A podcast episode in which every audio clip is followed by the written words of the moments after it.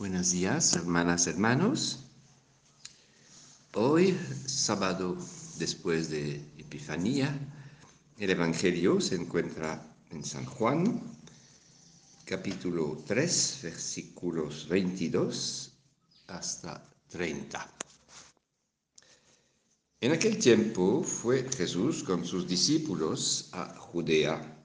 Se quedó ahí con ellos y bautizaba. También Juan estaba bautizando en Enón cerca de Salín, porque había ahí agua abundante. La gente acudía y se bautizaba. Se originó entonces una discusión entre un judío y los discípulos de Juan acerca de la purificación. Ellos fueron a Juan y le dijeron, Oye, Rabí, el que estaba contigo en la otra orilla del Jordán, de quien tú has dado testimonio, ese está bautizando y todo el mundo acude a él.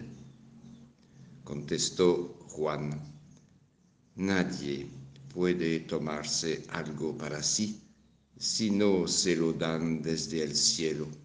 Ustedes mismos son testigos de que yo dije, yo no soy el Mesías, sino que me han enviado delante de él. El que lleva a la esposa es el esposo. En cambio, el amigo del esposo que asiste y lo oye se alegra con la voz del esposo pues esta alegría mía está colmada. Él tiene que crecer y no tengo que menguar. Juan es el amigo del esposo, el que ha preparado la boda. Su recompensa, su alegría, las encuentra en la felicidad de los esposos. A Juan Bautista le toca esta amistad desinteresada y este olvido de sí mismo que pueden colmar los corazones generosos, totalmente atentos a los demás. La vocación de Juan Bautista se prolonga en cada uno y en cada una de nosotros, puesto que Jesús, el esposo, nos llama también sus amigos. Ya no les llamo servidores, sino amigos, decía Jesús después de la última cena. La alegría de Juan Bautista no es solamente la alegría de ser testigo del matrimonio, el texto sigue diciendo, el amigo del esposo escucha la voz del esposo y su voz lo colma de gozo. Juan es el precursor, pero también el primer discípulo, quien escucha. Ser discípulo de Jesús como Juan Bautista es estar aquí, escuchar la voz del esposo y alegrarse. Esta actitud nos recuerda, por ejemplo, la actitud de María de Betania a los pies de Jesús, escuchando su palabra, alegrándose de su presencia. Entonces, Juan Bautista no es solamente el último profeta, es el primer discípulo, a la vez el dedo tendido para designar y el oído atento para escuchar.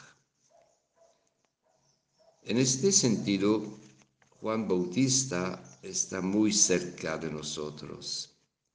Es el modelo de todos los que han recibido la misión de conducir a, Cristo.